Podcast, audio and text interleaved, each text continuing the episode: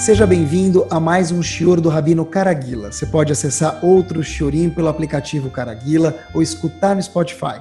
Assista ainda ao Shiorim em vídeo pelo site caraguila.com.br.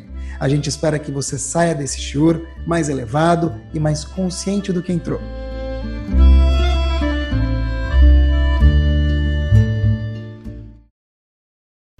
Boa noite.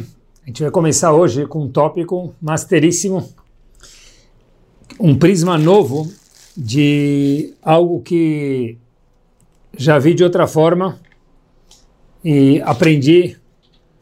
Queria compartilhar com vocês a ver esse mesmo tópico de uma forma muito mais interessante.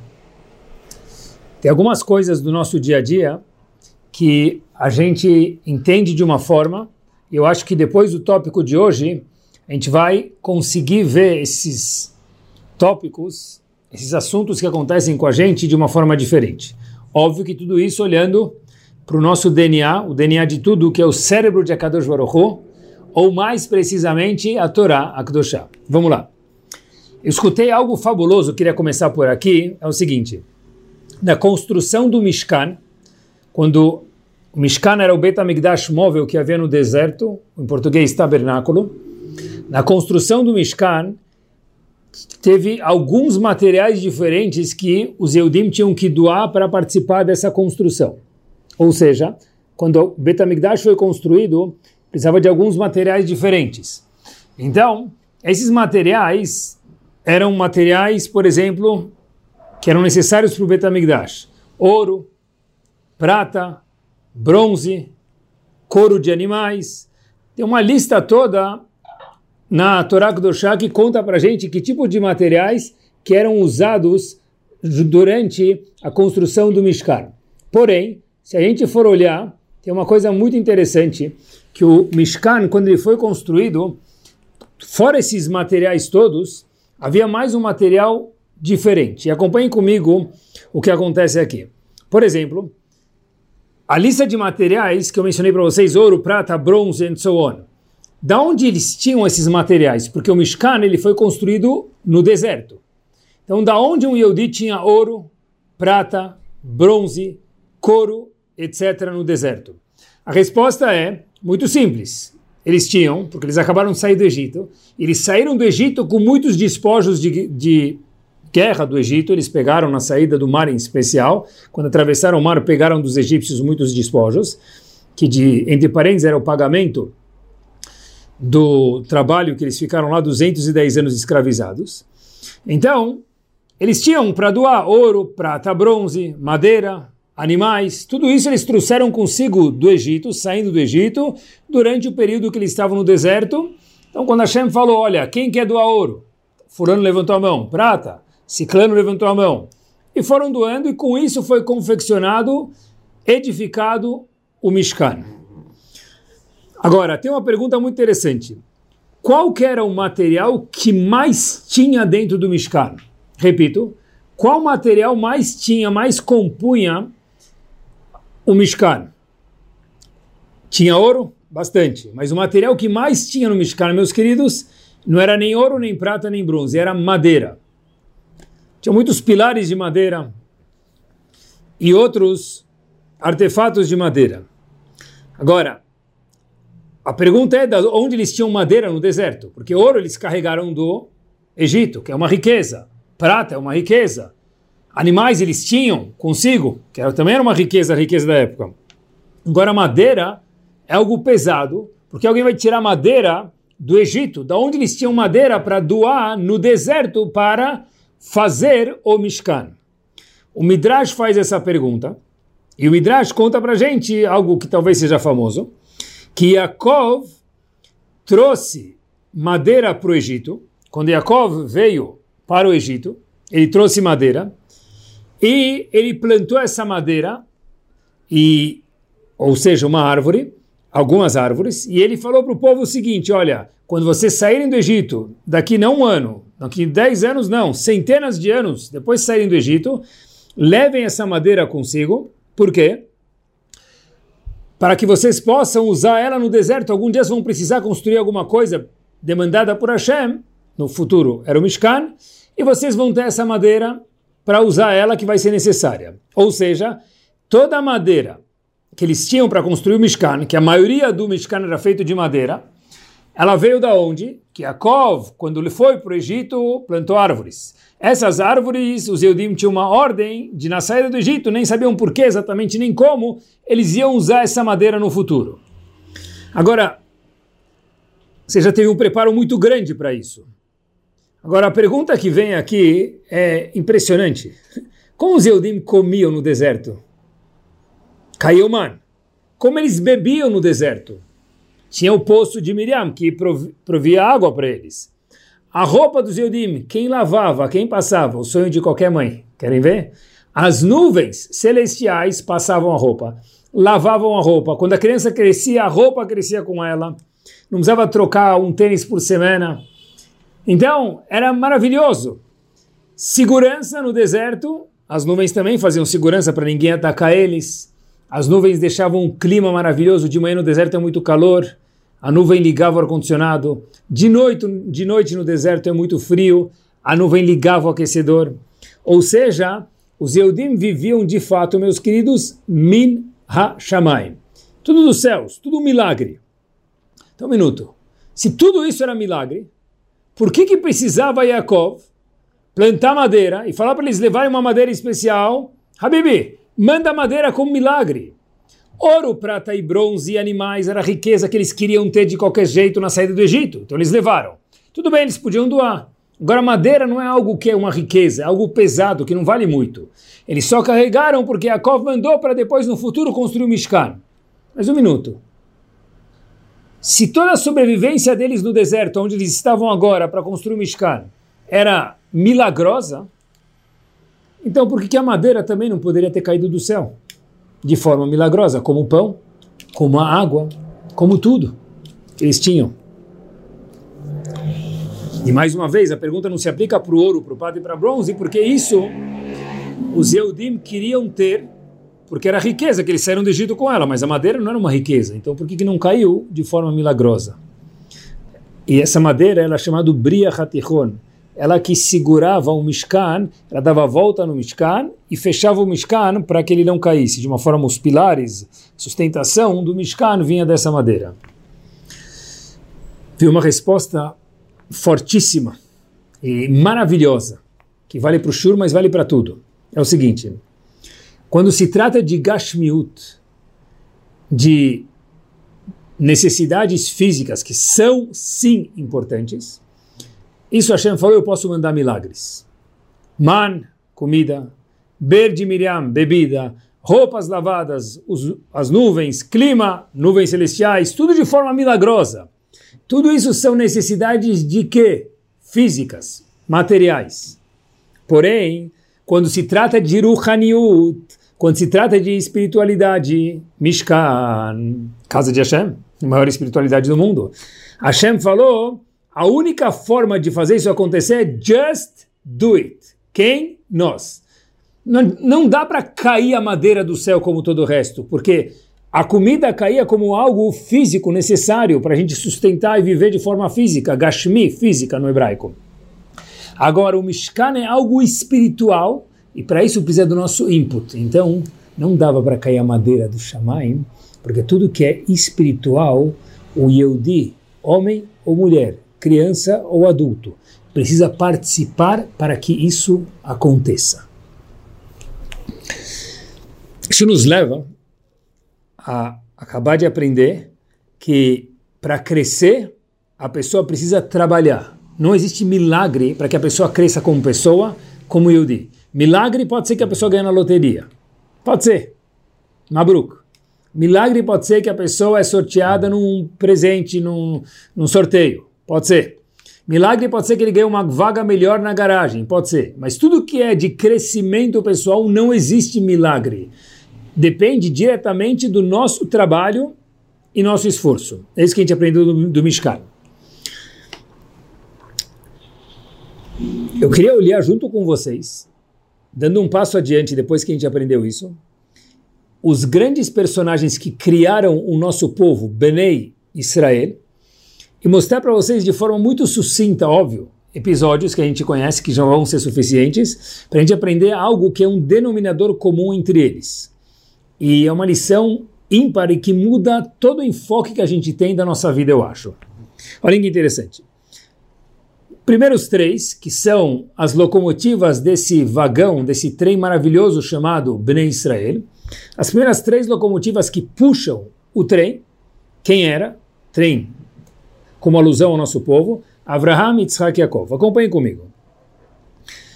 Avraham Avinu, ele tem dois filhos, Ismael e Yitzhak. De repente, ele fica na dúvida de qual filho vai sair o futuro do povo dele. Ele gostava dos dois.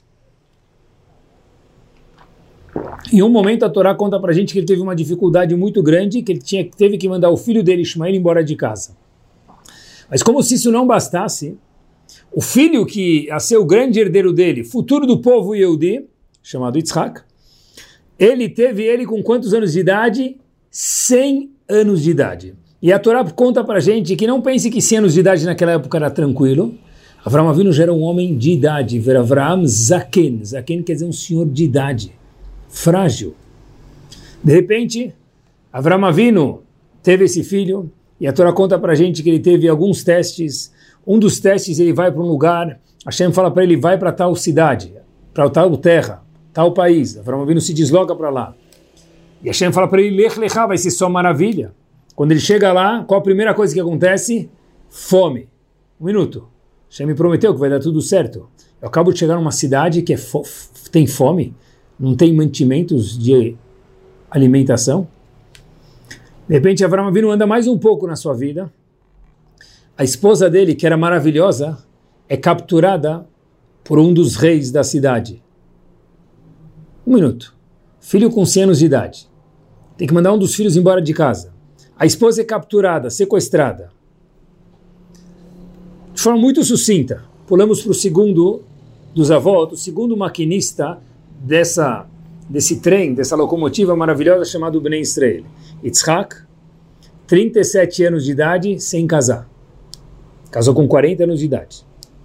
Yitzhak, com 37 anos de idade, coloca a cabeça na forca, literalmente, a Kedat Yitzhak. Só casa com 40 anos. Peraí, por que, que Hashem fez demorar tanto? Se ele tivesse casado antes, teria tido uma vida com muito mais filhos, a continuidade de Ben seria muito mais maravilhosa. Yaakov, terceiro teve um irmão chamado Esav. Esses que nem precisa nem contar, as aventuras de Yaakov são inúmeras, poucas aqui com a gente. Vamos lá. Esav, só para a gente relembrar, teve um irmão chamado Esav, que ele teve que fugir dele quase que a vida toda. Teve um filho chamado Yosef, Yaakov teve um filho chamado Yosef, um dos doze filhos que ele teve. Ficou desaparecido por mais de duas décadas, não duas noites, que é muito, duas décadas. Yosef desapareceu. Será que ele morreu? Não morreu? Yaakov não sabia. Qual o denominador comum que a gente vê entre Avram, Yitzhak e Yaakov? A gente mencionou de forma muito rápida, mas foi suficiente para o que a gente quer provar. Desses três homens gigantes. O denominador comum é que esses três homens, todos eles tiveram testes árduos e difíceis. Avram Avinu, a gente mencionou, Yitzhak, 37 anos, colocar a cabeça na forca e. Para quê? Como? Por quê? Yaakov fugia, viver a vida inteira fugindo do irmão, o sogro dele, Lavan, perseguindo ele. Uma situação assim completamente desonesta que ele teve com Lavan durante toda a sua vida e, e Yaakov continua sendo honesto. Todos esses três homens tiveram um teste atrás do outro, um desafio, um empecilho me permitam, uma chatice atrás da outra. E a pergunta é por quê? E como Hashem quer que a gente enxergue eles e, obviamente, a nós mesmos. Porque todo mundo tem dificuldades e adversidades nas nossas vidas. Deixa eu aproveitar mais um homem que eu tinha planejado falar para vocês, fora Avram Yitzhak Yaakov. Acompanhe comigo, vai, mais um só. Yosef. Lembram de Yosef? Te mencionou ele, filho de Jacob. Ele é outro exemplo. Yosef é um homem que foi vendido, depois vendido de novo, depois quando achou que a coisa estava ficando boa, uf, ele é jogado no poço, a prisão de antigamente era um poço, ficou anos, 10 anos num poço, abandonado lá, sozinho. E qual é a forma normal de um homem que fica num poço escuro, abandonado, reagir mentalmente, emocionalmente? Tudo menos o que você fez. Porque Yosef a gente vê que era uma pessoa saudável, conversava, liderou o Egito, cuidou bem dos irmãos apesar deles terem vendido ele. Como que é possível que um homem que foi vendido para uma nação, depois para outra, brincaram com ele de ping-pong, depois, quando achou que as coisas estavam ficando boas, foi para na prisão de novo. E ficou sozinho lá dentro, naquele escuro, abandonado. Cadê Hashem? Por que tanto sofrimento? Como que ele se manteve saudável e conectado com Hashem? A pergunta é, tá certo, ele não foi passivo, ele foi proativo na linguagem da psicologia moderna, é verdade, mas o que fez ele agir de uma forma proativa e uma forma proativa saudável? O que fez todos esses homens, Avram, Yitzhak e Yaakov, se transformarem no que eles transformaram, apesar de ter tido tantos percalços um atrás do outro na vida. E óbvio que isso tem a ver com, conosco, porque a gente passa por isso. Cada um da sua forma.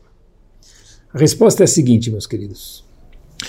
Uma vez eu vi uma, um episódio que aconteceu, muito simples, mas estrondo, estronda a repercussão desse episódio. Contam que havia um Hassid, Hassid é aquele discípulo do Rav, do Rebbe dele, ele foi para o Rebbe dele conversar com ele, como assim fazem os Hassidim, como assim deve fazer qualquer Yehudi que tem um Rav.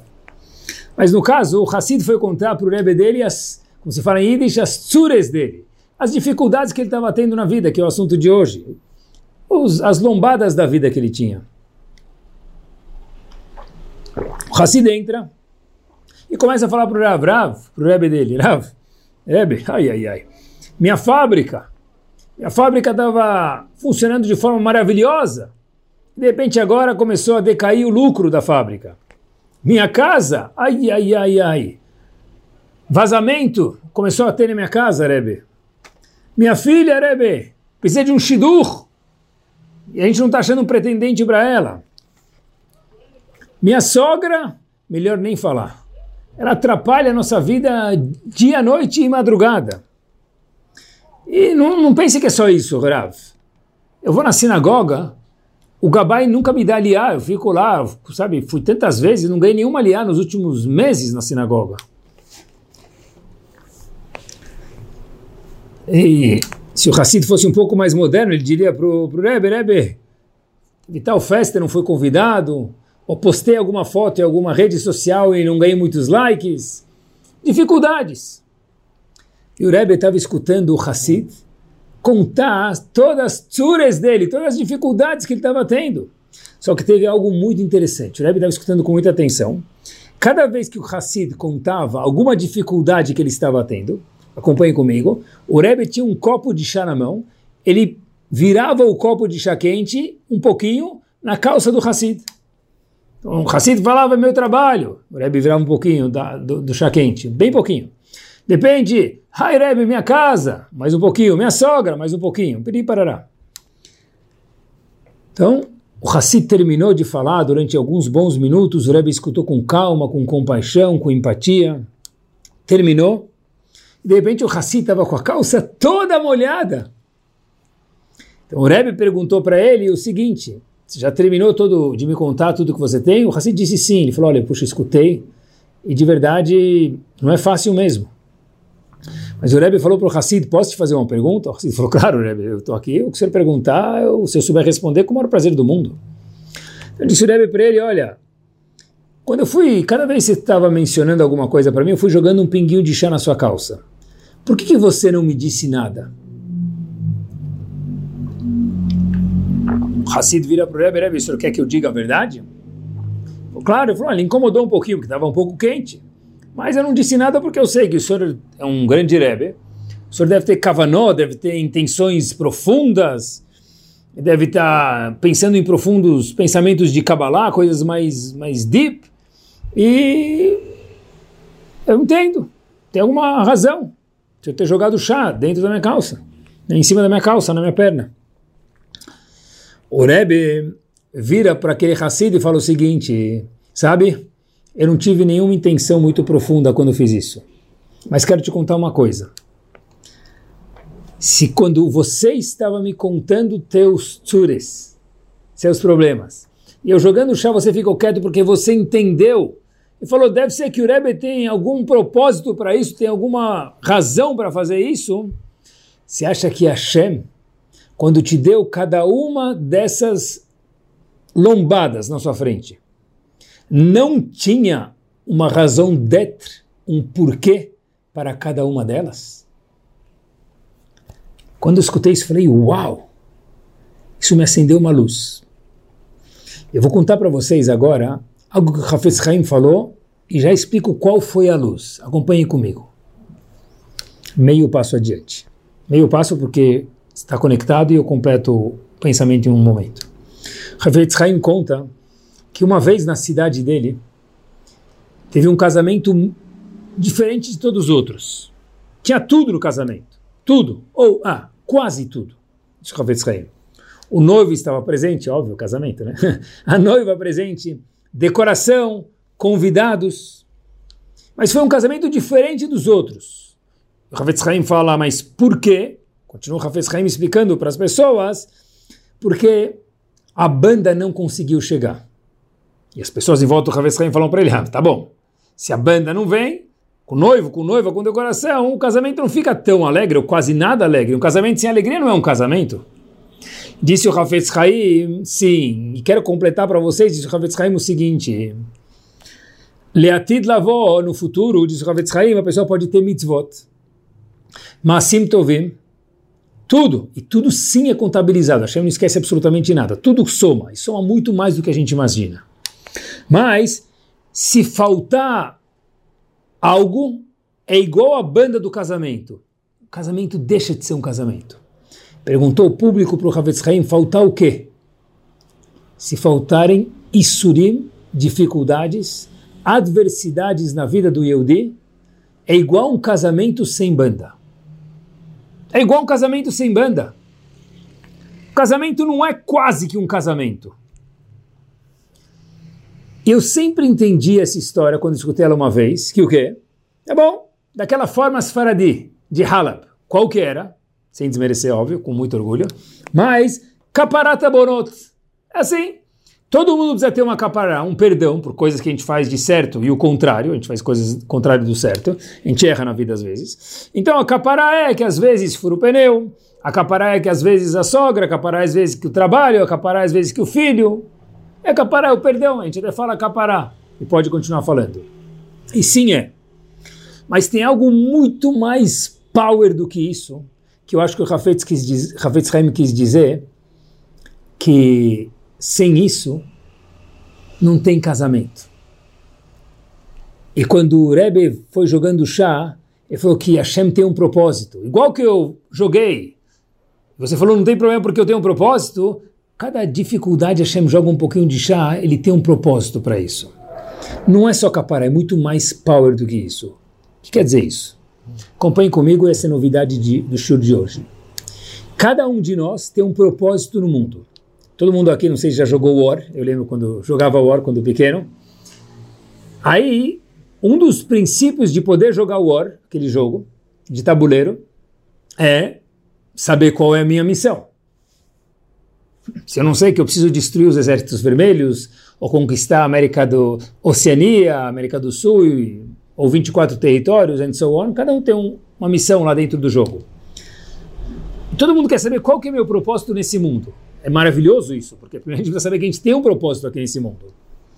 Agora, o propósito não é só fazer mitzvot, que é muito importante, indispensável.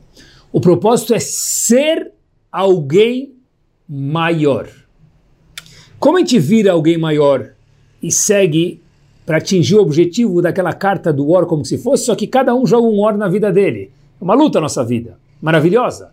Mas, em muitos momentos, é uma luta, uma adversidade atrás da outra. E qual que é a nossa missão? É o seguinte, a missão do Yehudi é ser o que ele veio para o mundo para ser. Escutem a novidade. Para cada um poder externalizar o nosso eu verdadeiro, só tem um caminho. Óbvio, seguindo a Torá e as mitzvot, indispensável. Mas, junto com isso, tem algo indispensável. Passar pela estrada que a Kadosh Baruch Hu trilhou para a gente em nossas vidas. Olhem que forte. Não é capará. É muito mais do que isso. Sem isso, não existe ser um Yehudi que cumpre a missão dele. Sem isso, sem essas adversidades, que é o caminho que Hashem trilhou para a gente, não existe Olam Abba. Existe recompensa das mitzvot, mas Olam Abba não existe, porque eu não atingi o meu eu. Vou me explicar. É óbvio que tudo isso só funciona depois que a gente age de forma responsável. Se a pessoa ficar dormindo o dia inteiro, a gente não está falando sobre isso. Só que age de forma responsável e ainda assim aqueles percalços acontecem na nossa vida. Aquilo não é mina shamaim gamzuletová, é muito mais do que isso. Sem isso, não tem como meu eu ser externalizado e eu cumprir a minha missão do que eu tenho que fazer aqui neste mundo. É muito interessante. Depois que a gente passa, pensem comigo, adversidade quando que ela é ruim? Na nossa frente, quando a gente está vivendo ela. Depois que a adversidade passa, o que acontece? É a coisa mais divertida do mundo. A pessoa chega e fala, ah, puxa, furou o pneu, na hora ele fica todo desesperado. Depois fala, ah, foi divertido, furou o pneu, veio dois guinchos em vez de um. Aquilo vira motivo de gargalhada. Vou até contar para vocês, lembrei de uma coisa. Um colega meu, uma vez me contou que foi para a China e Óbvio que quando a gente vai para do Brasil, por exemplo, para a Argentina, se a gente não sabe falar espanhol, dá para quebrar um galho. Estados Unidos, mesmo quem não fala inglês, se vira um pouquinho, tem algumas palavras parecidas. Na França, talvez um pouquinho. Mas na China é pé e cabeça. Não dá, não dá para entender nada. Esse meu colega foi trabalhar e ele precisava visitar do hotel dele uma fábrica no interior da China. Só como que ele ia se comunicar com o taxista que ele pensou que ele falava inglês, entrou no táxi, só que o taxista não falava inglês. O que ele fez? Escreveu o endereço que ele precisava ir e deu para o taxista. Não conseguia nem falar bom dia nem boa tarde, deu para o taxista. Vamos ver qual é a reação do taxista. O taxista pegou aquele guardanapo, escreveu no papel num guardanapo, o taxista pegou o guardanapo, fez tim-tim-tim, mexeu com a cabeça assim. Então o passageiro ficou lá atrás, tranquilo, ele vai seguir o endereço lá do papelzinho para chegar. Ele sabia que aquela fábrica do interior demorava 40 minutos. Passou 40, 50, 60 minutos e o táxi não chegava. Bom, talvez em vez de 40, 60. Quando passaram-se 80 minutos, ele começou a ficar preocupado, mas não tinha como se comunicar com o taxista, porque ele não fala, passageiro não falava brasileiro, não falava chinês. Até que de repente o taxista chega num lugar e ele para. E olhem o que é uma adversidade de verdade. O taxista para e aponta para o passageiro: você chegou ao seu destino. Com mímica dá para falar, né? E com isso dava para entender. O, o passageiro falou, tá bom, muito obrigado. Ele chegou na fábrica e, achando que chegou no lugar certo, aonde que havia chegado o passageiro brasileiro? Numa naquela fábrica de guardanapos.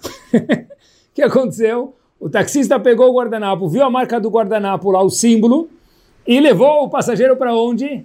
Em vez de o endereço estava escrito do outro lado do guardanapo, ele pegou o guardanapo do lado inverso, viu o símbolo, levou o passageiro para loja, para fábrica de guardanapos no interior da China. Agora, história verdadeira. Agora, na hora, tenta se imaginar, saiu do táxi, na fábrica de guardanapos, não é onde eu quero chegar, como é que eu vou voltar agora? Mas depois, a história é motivo de risada. Porque toda adversidade ela é ruim na hora. Depois, ela vira uma piada. Agora, sem a adversidade, é impossível que a gente chegue ao nosso potencial. Não é capará. Capará é chip. É verdade, mas é chip. É, sem isso, Avraham, Yitzhak e Yaakov não teriam sido Avraham, Yitzhak e Yaakov. Não é apesar deles terem tido as dificuldades, eles se comportaram bem. Errado. Eles só viraram Avraham, Yitzhak e Yaakov porque eles pegaram aquelas dificuldades e foram proativos de forma saudável na frente delas. Como que Yosef agiu de forma saudável? A gente perguntou. Como que ele ficou saudável mentalmente? Os irmãos venderam ele. Foi parar no poço. Como que ele virou uma pessoa saudável? A resposta é simples, de entender pelo menos. Yosef entendeu o shur de hoje à noite. Yosef entendeu que o quê? Que isso é parte do master plan de Hashem. E eu só vou poder virar Yosef se eu passar por isso. Então isso não é para me colocar para baixo. Isso é um trampolim dependendo de como eu reagir. E só assim eu vou poder virar Yosef Atzadik. Olhem que show. Olhem que show. Quer dizer o seguinte, quando a gente tem uma adversidade, meus queridos, em casa, ou no trabalho, ou na vida pessoal, qual é o nosso foco? Normalmente, o foco normal, às vezes no mundo aí fora, qual que é? Procurar ajuda, e precisa às vezes, não tem problema nenhum, a gente precisa ser sem problema nenhum, mas essa ajuda muitas vezes em onde ela foca. Deixa eu ver como posso lhe ajudar para passar esse problema da forma mais tranquila possível, com menos turbulência possível. A forma mais fácil. E aí depois que esse problema passar, você vai sair bem. A visão da Torá não é essa. Vou repetir. A visão da Torá não é essa. Óbvio que a pessoa tem que tentar procurar formas de ser saudável, mas aqui vai a forma mais saudável do mundo. A Torá vai ensinar para a gente o seguinte. A gente fala que você acredita em Hashem? Todo mundo fala, eu acredito. Animamin.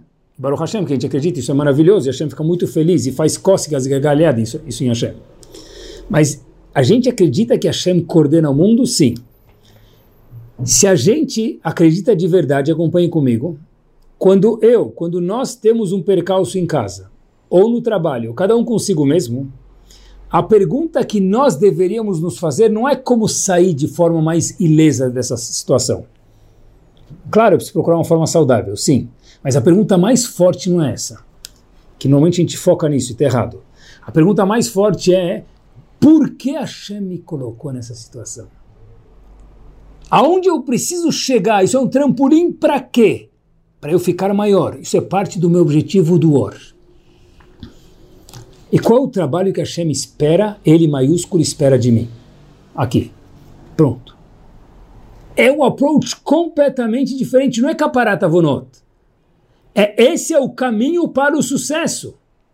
E sem isso, se a onda estiver vindo eu colocar embaixo da onda, eu me salvei.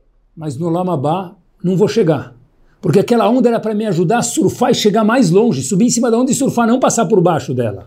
Não procurar uma forma de Tilenol para fingir que ela não existe, ou procurar uma forma, ou, ou ficar longe do problema. O problema é para ser olhado e usar ele como uma onda para surfar em cima do problema, não ficar embaixo da onda. Porque cada um de nós, olha que interessante, isso faz parte do animamim também, de acreditar em Hashem. Cada um de nós vive uma situação diferente. Por exemplo, ah, eu nasci numa casa que meus pais X. Eu nasci numa casa que estou em situação financeira Y. Eu nasci numa casa estruturada ou desestruturada. Meu trabalho, minha família, meus filhos, beleza. Então, cada um tem esse mapa do que a gente já tem na nossa vida. Agora prestem atenção.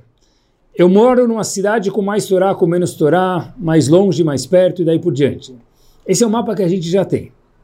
Em vez de pensar da forma normal, como fingir que esses problemas não existem, ou o Tilenol da situação, se a gente usar o Anima Amin, eu acredito que Hashem coordena o mundo. E se Hashem me colocou nessa casa desestruturada, é porque eu preciso disso para crescer. Como? Boa pergunta. Mas o starting point não é que triste que eu vim de lá. Porque sem isso eu não conseguiria ser o que Hashem espera de mim sem aquele desafio no trabalho, sem aquele desafio na Parnassá, sem aquele desafio no Shalom Bait, o que for, eu não conseguiria ser o que Hashem quer de mim. Ninguém cai em algum lugar, no português claro, de paraquedas. Anima a mim, eu acredito que Hashem coordena o mundo inteiro. A gente acredita isso. Eu, primeiro, primeiro dos dez mandamentos, Anohi Hashem Elokecha, eu sou teu Deus. Eu coordeno o mundo. Ou seja, e olhem que frase forte, meus queridos, os desafios que a gente tem nas nossas vidas não são algo bediavad, tipo, tá, pós-facto, já foi. A gente tem que olhar isso de forma lechatchila. Ninguém vai procurar desafios, não é isso que eu quis dizer. Mas isso é a forma com a qual, sem isso, eu não consigo chegar no Mamobá. Pensem junto comigo. Um dos livros mais famosos no, no Tanakh é o Terrilim. Provar essa ideia que eu falei para vocês, vai ficar muito claro agora, acho que tudo que a gente está falando. Olha que interessante. Um dos livros que a gente tem no nosso Tanakh é o Terrilim, Salmos. Né? Quem foi o autor, não de todo o Terrilim, porque o Terrilim teve alguns autores, mas grande parte do Terrilim, por isso que a gente atribui Terrilim a quem? Muito bem, David Amelech. O autor da maioria do Teilim foi David Amelech. Agora acompanhe comigo. Bnei Israel sem o Teilim não seria Bnei Israel. Quantos, quantos Teilim já salvaram pessoas, loreno de problemas, de não entrar em problemas quando já entraram, o Teilim ajudou, guerras, a gente sabe quanto Teilim já fez, faz pelo nosso povo. Agora, a maioria do Teilim foi escrito por David Amelech. Quem era David Amelech? Aquele que nem reconheceram ele como irmão dos outros irmãos. Aquele que o sogro dele, Shaul, quis matar ele. Aquele que o filho dele se rebelou a Shalom contra o pai. Um minuto. David Amelech podia ter tomado um Tilenol, feito uma conversa com algum profissional e falado, olha, tá bom, mora mais longe do teu filho, fica longe do sogro, toma um Tilenol, foge da situação, tenta imaginar que ela não existe, toca a vida. David Amelech não fez isso. David Amelech falou, um minuto. É chato, ninguém procura desafios, mas quando eles vêm, David Amelech falou o seguinte, olha, eu só vou virar o grande David Amelech e só vai ter Tehilim se eu passar por esses percalços. Quando a gente estuda o Tehilim, pessoal, a gente vê quanto cada Tehilim é uma lamentação, é um canto. Alguns lamentação, outros cantos de quando David Amelech passou e ganhou e não ganhou e foi e batalhou. Batsheva, quantas histórias ele teve. Agora, só tem Tehilim porque David Amelech teve todos esses percalços e viu como isso como um, um trampolim para crescer. Tudo isso foi o exercício para David Amelech como se fosse ficar musculoso. David Amelech nunca tem um bíceps para poder escrever um terrilim de uma forma figurativa, exemplificando, se não tivesse feito musculação. A musculação foram os desafios. E sem os desafios, ele não seria David Amelech, não seria o grande homem que Rahamim contam para gente que figura lá em cima, no, aqui embaixo, óbvio, e depois de 120 anos, David Amelech lá em cima também. Não teria nascido Tehillim. Ou, permitam mais um exemplo para a gente entender isso de forma muito clara. Yosef virou famoso, quando se fala de tzadik, a gente lembra no Tanakh Yosef a tzadik. Se não fosse a mulher do Potifar, do Potifar seduzindo ele 24 horas por dia, 7 dias por semana, durante meses e anos, ele não teria sido Yosef Atzadik. Se ele não tiver, porque ele virou Yosef Atzadik quando ele se segurou nesse teste sexual muito difícil. Na hora ninguém quer, Hashem manda. A gente não procura testes. Mas os que vêm, como olhar para um teste, pessoal? Amel, Yosef, melhor, Yosef, com fome, prisão, a gente teria um José, e José está seio no mundo, sem desmerecer ninguém. Mas Yosef Atzadik tem um. Por que ele virou Yosef Atzadik? Porque ele entendeu que aquela onda era para ser surfada. E fico pensando comigo, se cada um de nós tivesse, olhasse para os testes assim, entendesse que sem o teste, nós não teríamos o nosso eu que a Hashem espera de cada um de nós, revelado, a gente viveria uma vida completamente diferente. O Gan Eden, o Olam Abba, o mundo vindouro, não é feito somente, com respeito à palavra somente, de mitzvot. O Gan Eden é feito de mitzvot e também Avodat Hashem. Avodat Hashem é o quê? É trabalhar Hashem, mas o que quer dizer isso? É acreditar 100% que tudo que nós passamos é feito sobre medida por Hashem, e não é para perdoar a pessoa, não é para espiar os pecados da pessoa, que também é, mas é pequeno, isso é 1%. Os 99% é para que a pessoa possa crescer a partir disso. Óbvio, mais uma vez repetindo, sempre que a gente age de forma responsável. Se a pessoa age de forma responsável, então ele foi tolo de cair naquele teste. Mas quando a gente age de forma responsável e ainda assim o teste vem sobre a gente, não existe Olamabá sem a pessoa olhar dessa forma para os testes dele. Por quê? Porque ele fez mitzvot. No jogo do War ele conquistou um monte de territórios, mas o objetivo dele ele não fez. O objetivo é mandado para a gente, custom made por Hashem, por isso que cada um de nós tem um teste diferente.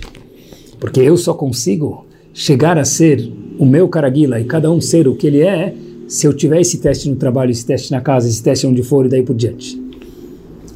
Ah, mas, mas meu filho, mas o meu trabalho, mas meu marido, mas minha esposa, não é mais.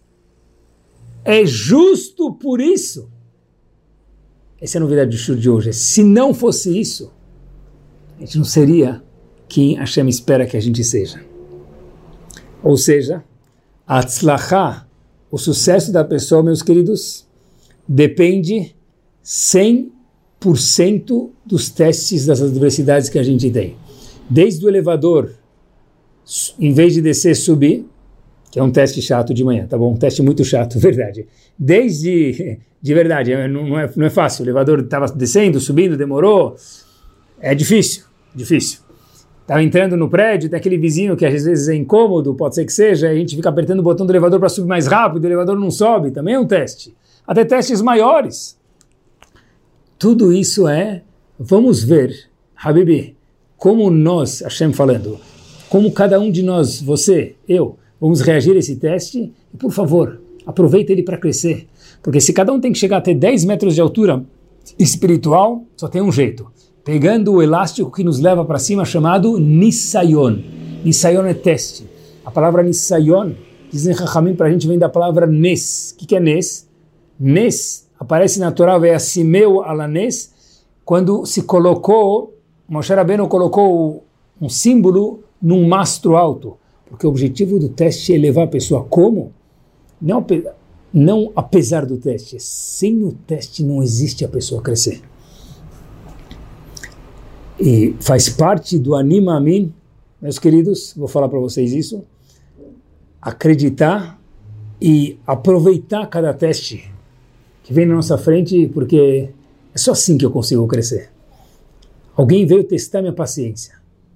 Uau, Hashem quer que eu seja um pouco mais paciente. Errei sem problema. Amanhã vai ter outro teste, vai testar de novo.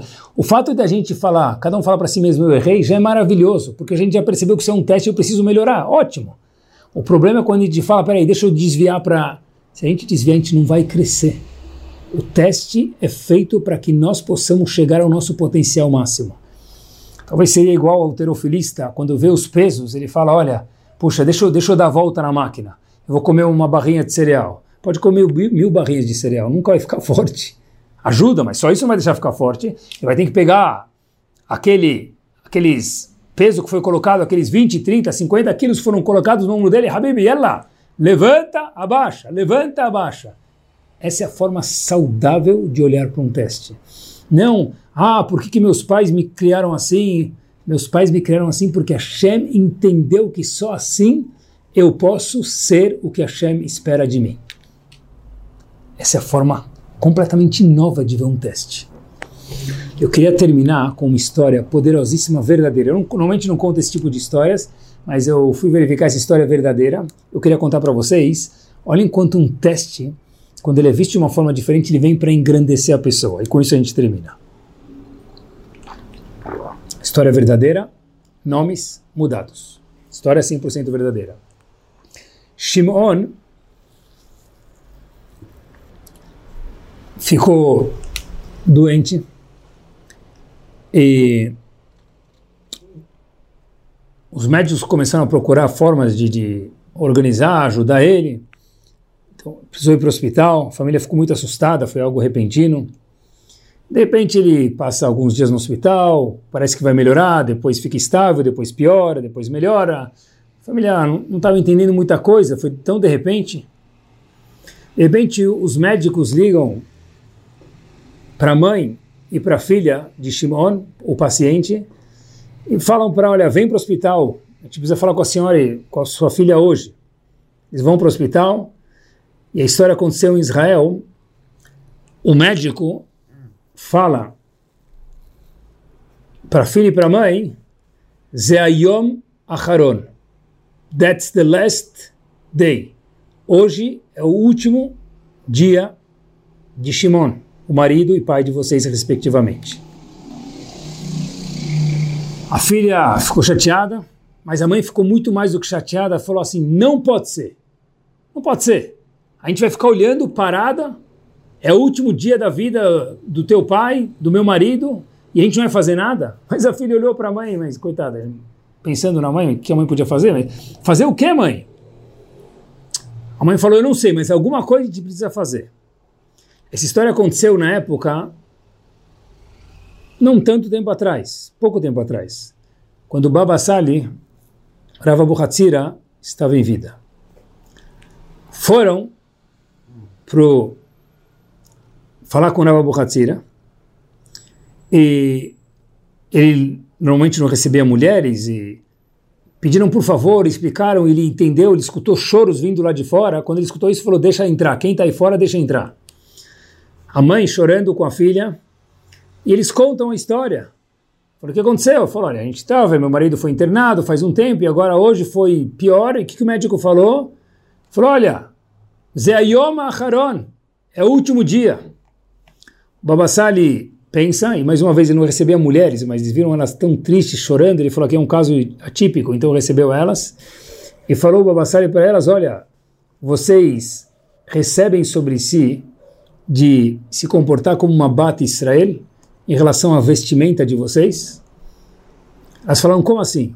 Falou, olha, se vocês receberem sobre si de se vestir com tzniut, com recato, Bezat Hashem, amanhã o marido de vocês será uma pessoa saudável 100%.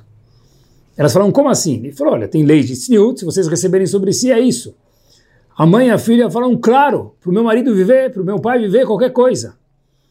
Ambas foram, na mesma hora, saíram de lá, pegaram o táxi, foram para uma loja, trocaram a calça por uma saia, a regata por uma camisa mais bem arrumada, cobriram a cabeça, se arrumaram,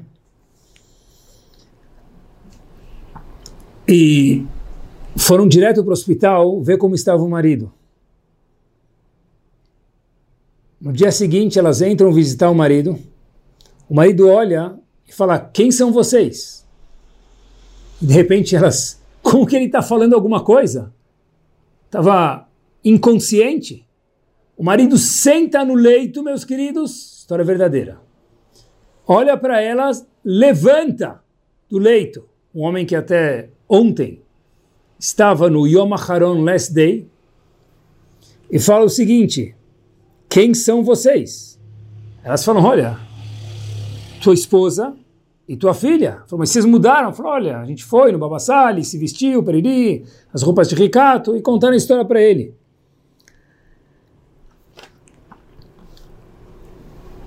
O que aconteceu? O marido fala, ele levanta, os médicos não acreditam, ele sai do hospital e ele fala: Quem contou tudo isso para vocês? Essa ideia de tzniut, elas falam Babassali. Ele falou: Eu preciso ir lá. Pessoal, no dia seguinte do que o homem estava em coma, pegou o táxi que foi com a esposa e a filha. Dessa vez as duas ficaram fora porque já não era mais urgente. E o marido estava na porta quando o marido aparece na frente do Babassali, o Babassali automaticamente olha para ele e fala: Você é Shimon? Diz o Babassali: Sim, como você sabe? O Babassali pergunta para ele: O que está fazendo aqui? Você não estava no hospital ontem? Disse Shimon, o paciente, o marido, o pai da menina, ex-paciente.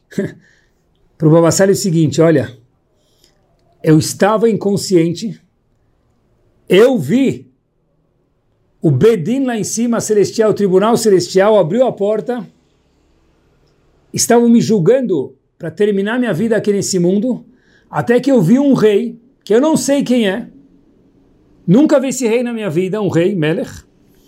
E esse Melech, esse rei falou para mim, deixa ele voltar para o mundo. E aí, de repente, eu acordei, eu olho para a porta do meu quarto, eu vejo minha esposa e minha filha vestidas de forma diferente, eu sento na cama, eu falo e eu começo a sair andando. E de repente, Babassali pergunta para ele: Você sabe quem era aquele rei? Disse Shimon: Eu não tenho nem ideia, eu nunca vi esse homem na minha vida, mas foi isso que eu vi. O Babassali olha para ele e com isso a gente termina, meus queridos. Disse o Babassali: Esse homem era Shlomo Melech, filho de David Amelech. E Shimon pergunta para o Babassali: O senhor também viu ele? Disse o Babassali: Não. Então pergunta Shimon para o Babassali: Como você sabe que era Shlomo Melech? Ele o seguinte: quando sua esposa e sua filha vieram aqui ontem me contar a história, elas me repetiram duas vezes que o médico falou, Zeayom Acharon, é o último dia. E logo me veio à cabeça, dizendo Babassali, não é à toa que a gente escuta as coisas, como a gente mencionou hoje, tudo é uma oportunidade de crescimento. Eu procurei no Tanakh onde aparece as palavras Yom Acharon. E me veio à cabeça o seguinte o disse o Babassali, Ros vehadar levushá, uma pessoa que se veste com glória, no caso tzniut, recato, vatishak, vai ser feliz, leiom acharon, nesse dia que ele decidiu o médico ser Yom Acharon. E perguntou Shimon, mas, uau, foi por isso que o senhor Babassali falou para minha esposa se vestir com tzniut, disse ele sim, porque eu falei para Shlomo Melech, dizendo Babassali, fiz tefilá e falei, olha, você próprio Shlomo Melech falou que o segredo para Vatishak ficar feliz, mesmo quando o médico diz que Yom HaCharon é last day, último dia de vida do Aleno, é a tzniut. Vatishak é ficar feliz, Yom HaCharon. Como? Diz o próprio mesmo Pasuk, Os ve'adar levushá, quando se veste com tzniut. E perguntou Shimon, e com isso a gente termina, mas Rav, Babassali, como o senhor sabia que era Shlomo Melech? Se o Babassali simples, porque quem escreveu esse passuco naquele capítulo que a gente fala toda sexta-feira à noite, Eshet Chayli foi Shlomo Melech. Então eu pedi para ele, falei para ele, se você prometeu, eu peço que por favor isso se cumpra e se torne realidade. Uau! A dificuldade se transformou num milagre. A dificuldade se transformou em vida, em crescimento.